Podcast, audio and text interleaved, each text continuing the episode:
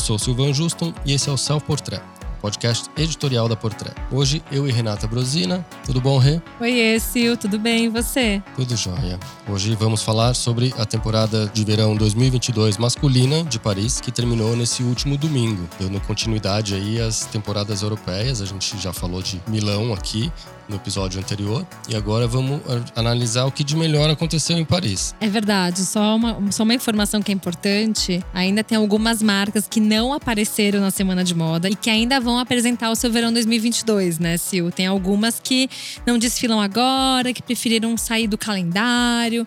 Então, não deem como finalizada a temporada. Exatamente, porque tem as marcas desgarradas que criaram seu próprio calendário, desfilam quando querem. Tem outras que vão desfilar na semana feminina. Tá meio bagunçado aí, mas pelo menos oficialmente essa foi a temporada parisiense de masculino.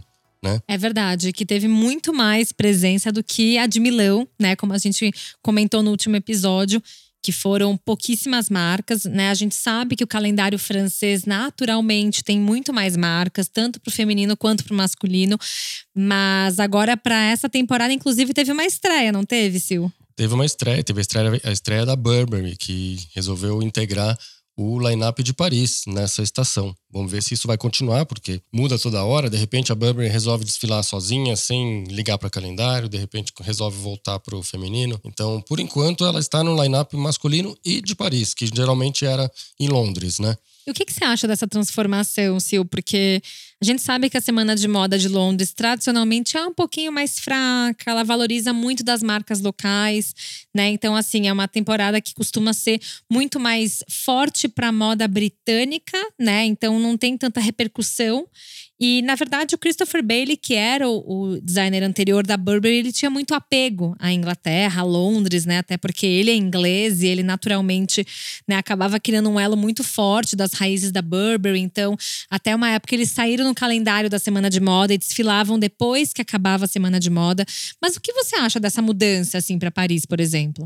Eu acho que é uma mudança estratégica, né? Comercial, basicamente. Ainda mais nesses tempos de pandemia, Londres praticamente desapareceu no line-up, na temporada. Então, estrategicamente para Burberry era interessante estar em Paris, onde é uma semana muito mais concorrida, onde tem muito mais cobertura da imprensa e fala um pouco mais com o resto do mundo, né? Como você falou, Londres é bem centrada na moda local britânica, então por isso tem muitos novos talentos tal.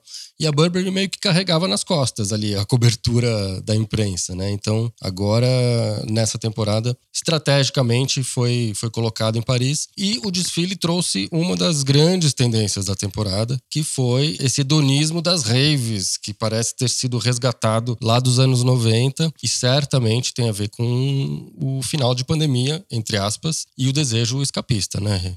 É, que lá está cada vez mais próximo, até como a gente comentou na temporada de Milão, quando de fato a gente já se surpreendeu com a presença da plateia, né? E também essa vontade de escapar e fugir logo, né, para uma praia. No caso, né, a masculina de Paris parece que teve um zeitgeist de todo mundo ir para rave, né? E é interessante porque a gente vê que a Burberry teve uma pegada muito diferente da temporada passada, né? Completamente diferente, mais jovem, né? Mais street, ali menos clássica, pouco mais suja, entre aspas. A galera tava ali num, numa rave improvisada, que a geração Z chama de techno. Na minha época era festa, depois virou balada, depois virou rave, enfim. Eu acompanho um pouco do seu ritmo, seu. Eu não sei se esse techno aí é, é termo de cringe, né? Como as pessoas estão falando.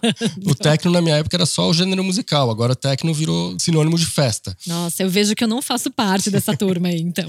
e é bem esse tipo de festa que o Ricardo Tisch apresentou ali na Burberry. Pessoas de preto, a música techno mesmo, um terreno baldio ali, parecia uma, uma pedreira, né? O som improvisado nas picapes, bem clima de rave mesmo. Eu acho que tem a ver com esse desejo festivo, né? Que as pessoas têm de precisam sair para dançar. As boates estão começando a reabrir na Europa, aqui zero previsão. Então tem esse desejo aí. Enquanto Milão estava com desejo só de olhar para fora, né, ambientes externos, as praias, o céu. Aqui em Paris a gente sentiu que apareceu em vários desfiles, em várias coleções, esse espírito de rave, meio, meio anos 90 mesmo, né? É, eu sei que isso é, uma, é também é algo que faz muito parte do DNA do próprio Ricardo Tisch, né? É, até a minha pergunta que eu queria fazer para você. Ele é, super Club Kids, né? Exato, completamente. E eu senti que tinha uma vibe meio Givenchy, né? Claro, a gente sabe que a gente tem que saber separar o criador da criatura sempre, que cada designer vai para uma marca, ele acaba levando muito da sua força do seu trabalho. Mas você não acha que a Burberry tá com um pezinho no, né, na era Givenchy by Tish? Sem dúvida, você reconhece muito bem ali a, a mão do Tish que era tão forte na Givenchy e que agora tá, tá sendo marcada ali na, na Burberry também. Esteticamente, visualmente, você confunde ali as coleções, né? Tem aqueles coletes todos que ele costumava usar na Givenchy, as calças de alfaiataria mais secas, as peças desconstruídas, né? Tem bombers. Não tinha nada de manga, né? Eram todas as peças praticamente sem mangas, os casacos, as bombers, os coletes, enfim, tudo sem manga. Tem uma, uma coisa meio streetwear mesmo, meio, meio desconstruída, ao mesmo tempo dark ali, que ele aplicava muito bem na, na Givenchy, né? Então, sim, respondendo a sua pergunta, total. Ali tem, tem uma fusão de criações ali, né? A gente reconhece a mão do Tish, principalmente. É, tá tudo certo, não é uma crítica, na verdade. É mais uma análise porque a gente tá sempre com essas conexões e a gente acaba muitas vezes falando, ah, ele tá reproduzindo a Givenchy. Não, não, isso aí é o olhar dele nas marcas onde ele trabalha. Se ele for pra Vuitton daqui dois anos, ele vai carregar isso com ele, por exemplo, né? Então, é legal ver também que as marcas, elas sofrem por algumas transformações, que elas não são a mesma coisa, né? Não é uma continuidade de um diretor criativo para outro. E de fato foi uma grande transformação que a Burberry precisou passar. Eu confesso que eu adoro a última temporada da Burberry by Christopher Bailey. É, gosto muito daquela coleção, mas ao mesmo tempo o Tish está dando uma outra vida para Burberry, né?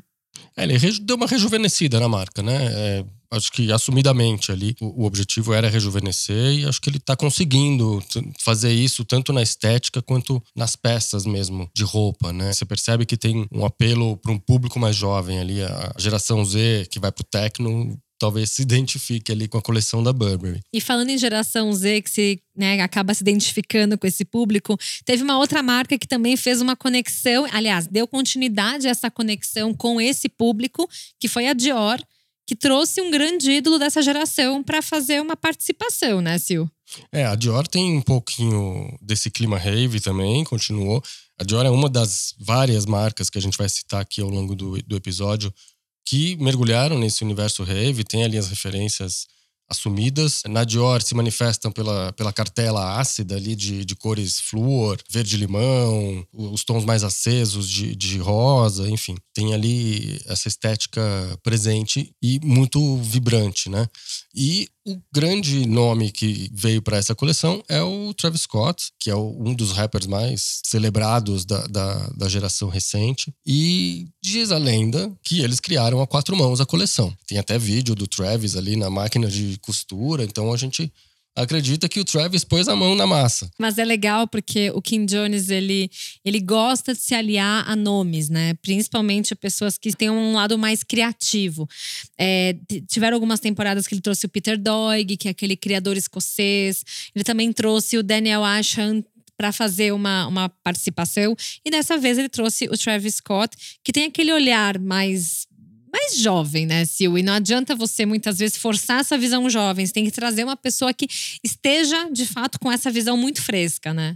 É isso. Visão jovem, visão street, visão pop. O, o Travis é um, é um nome estratégico aí no, quebra-cabeça da, da, coleção da Dior. O Kim Jones sempre convida artistas, né? Seja para desenvolver estampas, para fazer uma peça ou outra, para fazer uma colaboração. Dessa vez, ele e o Travis convidaram o artista americano George Condo, que fez as estampas que parecem pintadas à mão ali nas camisas e deu uma vibração jovem também ali para o conjunto. Acho que encaixou bem. Tem alguns hits, obviamente, na, na coleção, né? Tem as saddlebags versão pochete, as estampas do logo da Dior meio revisitado pelo Travis. É, oblique, né? Dior oblique, que tem aquele formato que até a própria Maria Grazia usou muito, né, no início da, da entrada dela na Dior.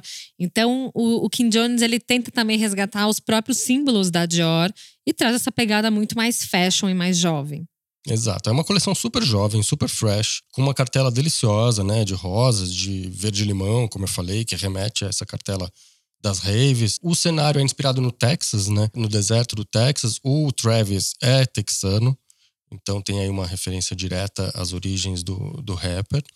Tem as mochilas, as bermudonas, os tênis que já estão fazendo sucesso na Dior há algum tempo. A alfaiataria muito bem feita do Kim Jones, porque esse é um dos grandes detalhes da carreira dele, né? A gente sabe que ele tem uma mão muito boa para isso, né?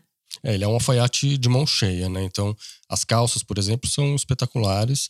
Tem o shape da temporada, que são calças mais retas na perna, mas que abrem um pouquinho no, lá embaixo. Então, não chega a ser uma boca de sino, mas ela é, ela tem uma referenciazinha ali de street meio 90, sabe? Onde a boca era um pouco mais larga, mas não chegava a ser uma boca de sino. Tá super no mood da, da estação, essa coleção do, do Kim Jones e do Travis Scott para Dior. E a Louis Vuitton também, né? Chegou chegando com mais uma parceria, mais uma collab aí, que é com a Nike, né? A Vuitton foi um, caldeirão de informações, né? Haja informação nessa coleção do, do Virgil para Vuitton, Virgil Abloh, que é o diretor criativo. Ele fez uma salada de, de referências ali que foram muito interessantes no final das contas, mas que você precisa destrinchar para entender de onde vem cada referência ali, né? Então, sei lá, tem, tem rave também, tem jungle, que é a cena eletrônica lá no começo dos anos 90, com o Gold, inclusive, que era um dos artistas mais famosos dessa cena, participa do filme, do vídeo, né? Tem o hip hop, tem a cultura black, tem artes marciais orientais. Tiveram as espadas, né? Com espadas, tem aquele balé lindo, inclusive, de espadas no, no, no filme. O cenário é lindo, né, do o filme. É Eu fiquei apaixonada pelo cenário. O cenário é maravilhoso. Uh, tem a coisa do, do, xadrez, né? As peças do xadrez que são reproduzidas nas roupas, nos looks, nas produções, né? enfim, é uma salada. Na coleção anterior, ele já tinha feito essa pegada meio black culture, né? Essa, esse orgulho black, que é uma, uma bandeira que o, o Virgil gosta de, de levantar, né? O que é super bacana fazer isso numa marca como a, como a Vuitton em 2021. É, com a força que ele tem, né? Exato. Com as relações que ele tem. E ele tem um peso, né? Ele, é, ele também é uma pessoa carismática, uma pessoa que as pessoas gostam. E, e, é muito interessante ver também que tem um lado muito oposto também do que ele trouxe na temporada passada, porque em janeiro ele trouxe uma coleção que tinha uma pegada um pouco mais confortável, né? Não sei se vocês lembram, ele trouxe aqueles, aqueles roupões de ficar em casa, mas com uma pegada um pouquinho mais arrumadinha. Só que dessa vez ele queria mandar todo mundo pra rua. É, tipo, foi uma, um espetáculo de looks, assim, porque os, os looks sozinhos, eles são impressionantes, né? Você tem saias ali, vestidos, dudunes, costumes, é, bermudas, tem de tudo na, na coleção. É uma, é uma miscelânea miscelânea de referências e ele assume isso depois. Isso que eu achei legal. Na hora que eu vi, falei, hum, mas tem referências de outras marcas aqui, dá para reconhecer. E eu vi depois uma entrevista em que ele assumiu que tem a ver essa, essa mistura. Então você reconhece ali umas pitadinhas de Tom Brown, umas pitadinhas de Balenciaga, umas pitadinhas de, de Moncler. Tem, tem um pouquinho de referências que a gente costuma ver em outras passarelas e que estão aqui também na coleção do Virgil para Vuitton. Então é uma grande celebração fashion, né? Essa coleção é super rica de detalhes assim. É, e assim, agora até falando dos próprios tênis, né? Quando a gente vê o monograma clássico da Vuitton, né, que é o L e o V, é, a gente sempre acredita que tem uma limitação de versões que você pode criar.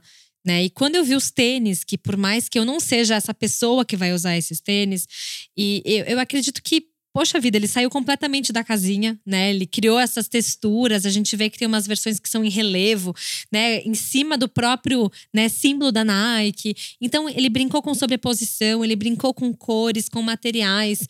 Tudo isso ficou tão legal que eu lembro de um tênis que ele lançou em 2017 com a própria Off-White, né? No caso, a Off-White, marca dele. É, ele criou também uma coleção em parceria com a Nike, que eu falei, gente, é, você consegue renovar né, essa pegada do tênis. No caso, esse modelo que ele lançou foi o Air Force, né? Junto com a Nike, que já tem uma parceria que já dura praticamente quatro anos. Então é interessante ver que essas, essas solas também vieram coloridas. Ele deu uma boa mexida. Deu, ele deu uma sacudida bem forte aí. E Tommy Rave na, na cartela de cores, né? Tons cítricos, o, o tie-dye, esse degradê, arco-íris, esse efeito espetacular que tem em algumas roupas que parece um airbrush de diversas cores. Os patches com a carinha, o smile aplicado na parca e na jaqueta.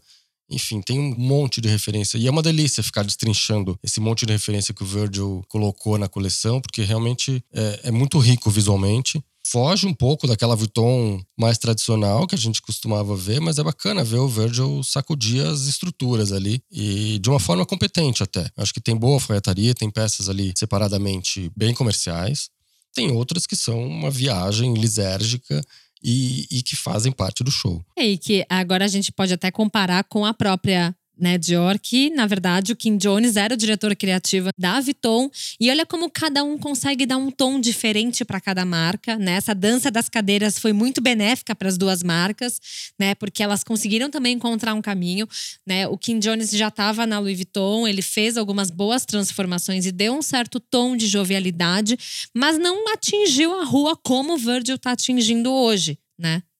Exatamente. E, e, é pura rua, né? Essa, essa coleção do Virgil para Vuitton. E essa pegada rave também apareceu no Dries Van Noten, que fez uma coleção também escapista com backdrops né, de fotos da, de Antuérpia, da cidade onde, onde ele vive, onde ele passou o lockdown. E, e aí tem um desejo de querer voltar para esses lugares, voltar a frequentar. E as roupas também é uma mistureba muito jovem, né, muito street, muita cor cor cítrica, sobreposições, mistura de estampas. É uma baguncinha também super raver.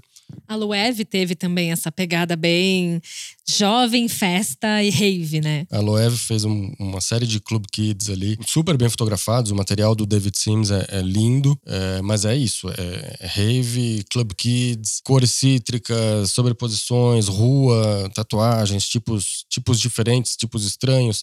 Pele em evidência também, em evidência. teve muita pele, por mais que seja verão, né? A gente vê que a, essa preocupação de cobrir o corpo aí não tá tão determinada, né? A gente quer mesmo é pele para fora. É, eu senti, senti, o mood da, da temporada parisiense foi bem hedonista, assim, era um hedonismo. Era a vontade da festa, era dance like nobody's watching, sabe?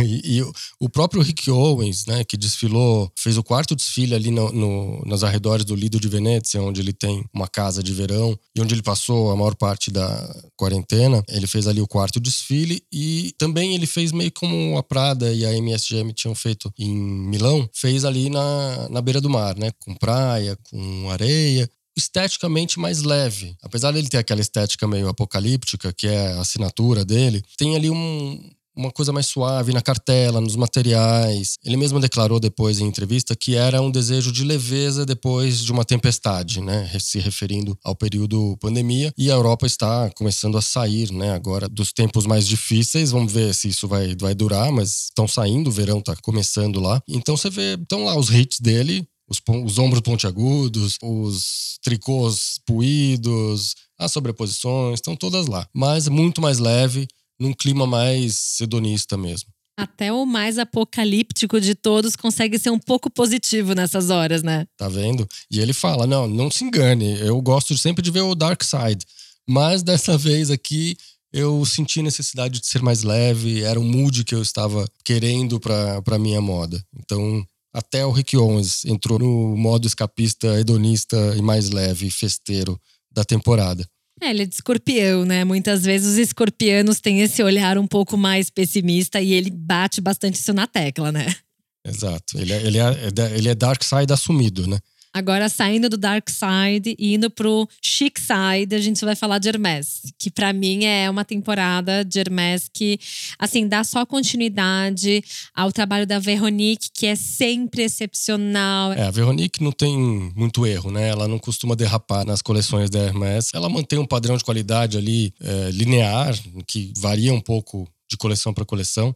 Mas a Hermès é sempre impecável, né? Dessa vez a gente teve ainda a delicadeza de ser convidado por eles com um café da manhã a assistir o desfile, mandaram uma cesta linda de café da manhã para casa, a gente assistiu o desfile tomando café da manhã francês. E na coleção a Veronique deu continuidade ainda ao que ela já vem fazendo, que é uma mistura de esporte com alfaiataria, uma coisa bem urbana, despretensiosa, aquele effortless francês que mistura peças super leves, mas com uma, uma nobreza de materiais um absurda. Um savoir-faire, né, da Hermès, que é sempre aquele trabalho muito bem acabado.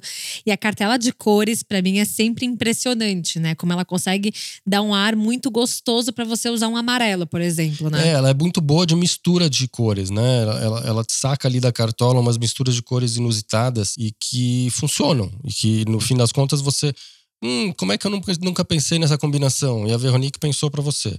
E funciona sempre tem a jaqueta certa, combinado com a camisa certa, a calça que é mais desabada agora. É sempre um equilíbrio muito bom ali de, de roupa urbana, que é casual, mas também não é despojado demais, e continua sendo chique. Então é, é, é um equilíbrio que a Hermès mantém estação após estação, né? E ela falou que queria fazer uma coisa assumidamente mais leve também. Ela queria passar essa nova atitude em relação ao que está acontecendo no mundo. Para Veronique, é importante ter uma atitude positiva diante do que está acontecendo e retratar ali roupa de verdade, né? Roupa real, que acho que é o que a Hermès se especializou em fazer, roupa de verdade, que vai para a rua, que existe, que é palpável, né? Que não é um, uma viagem lisérgica do Virgil Abloh na, na, passarela. A roupa da Hermès realmente vai para a rua. Exato, e também tem a questão dos acessórios, né? Que ela sempre traz alguns bons destaques, até porque, como a gente falou na temporada de Milão, as bolsas, né, estão ficando cada vez mais presentes na moda masculina, né? Então, ela também sabe trabalhar isso de uma forma muito inteligente. Então, desde as bolsas, mais com esse ar mais shopping bag, tem também, né, as malas de viagem adaptadas para o dia a dia, né? Que o shape é mala de viagem, mas é uma mala que você pode usar de uma forma muito mais pretensiosa. Então tem essas pitadas também contemporâneas que ela tenta, né, acompanhar essa releitura do que o homem tá precisando e tá pedindo hoje, né? É isso, são roupas funcionais, acessórios funcionais, né, que vão para rua, é, que o homem usa, que precisa. Às vezes você nem sabe que precisa e ela já vai lá e te oferece.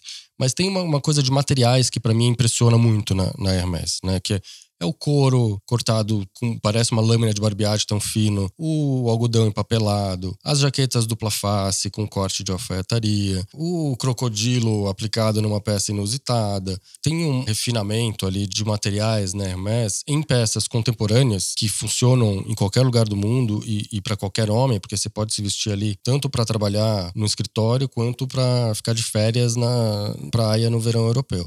Então tem, tem de tudo ali é o guarda-roupa fundamental do homem contemporâneo, a meu ver. Ah, não, sem dúvida. E agora também teve Jill Sander, né, que foi uma das que encerrou né, esse calendário, calendário oficial, né? Porque o não oficial, as marcas, né, que não participaram vão lançando depois. É, a Jill Sander também enveredou por essa releitura de peças clássicas do streetwear masculino, né? Tem as calças de alfaiataria meio desabadas no shape da estação lembram bastante as da Dior. Tem as jaquetas utilitárias, os tricôs geométricos e coloridos, que foram hits na, na temporada também. É uma coleção street, sofisticada, mas também com essa cartela vibrante que apareceu muito na, na estação. Né? A gente estava falando agora da Hermès e eu não podia deixar de mencionar os tricôs da Hermès com o efeito degradê maravilhosos, também de cores vivas, vibrantes, né, energéticas.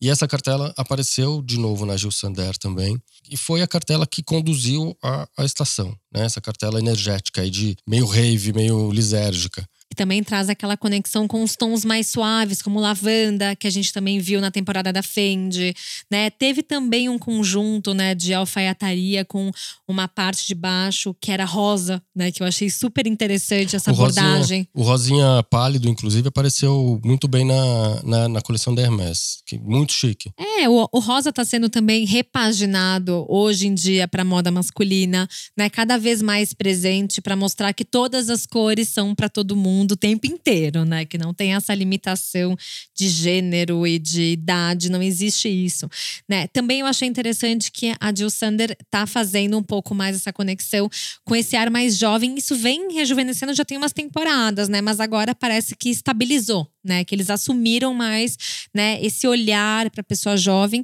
Jovem é o termo que a gente usou mais nesse episódio, porque de fato é um momento para você abraçar a juventude, né? É, agora só se fala de juventude, de geração Z. O, o Ricardo Tisch, no Tecno, na festa dele da Burberry, fez uma homenagem à sua própria juventude e à juventude de hoje. Que é uma homenagem à juventude, a coleção, ele mesmo disse isso. Então só se fala de juventude. Acho que esse desejo de frescor, de festa, de cores vibrantes, tudo isso passa muito claro pelo, pelos jovens e pela, pela geração mais nova, o que é natural. O interessante é que foram resgatados elementos da juventude hedonista dos anos 90, trazidos para os dias de hoje. Então existe um mix aí, mas não deixa de ser um olhar para o que é novo, para a juventude, para esse sangue novo, para essas novas vontades, a vontade de transgredir. Para uma experiência diferente, porque naquela época ninguém tinha passado por uma pandemia tão forte e que isso foi muito decisivo também para a mudança comportamental dessa juventude que está vivendo hoje. E é para quem eles têm que mostrar a importância da moda também, né? A moda ela tem hoje um significado muito mais forte e muito mais de acolher a juventude do que você ser só mais uma marca que está com roupa na vitrine. É muito mais sobre você mostrar o porquê que você está no mercado, porquê que você está criando e o que você está criando e para quem, né?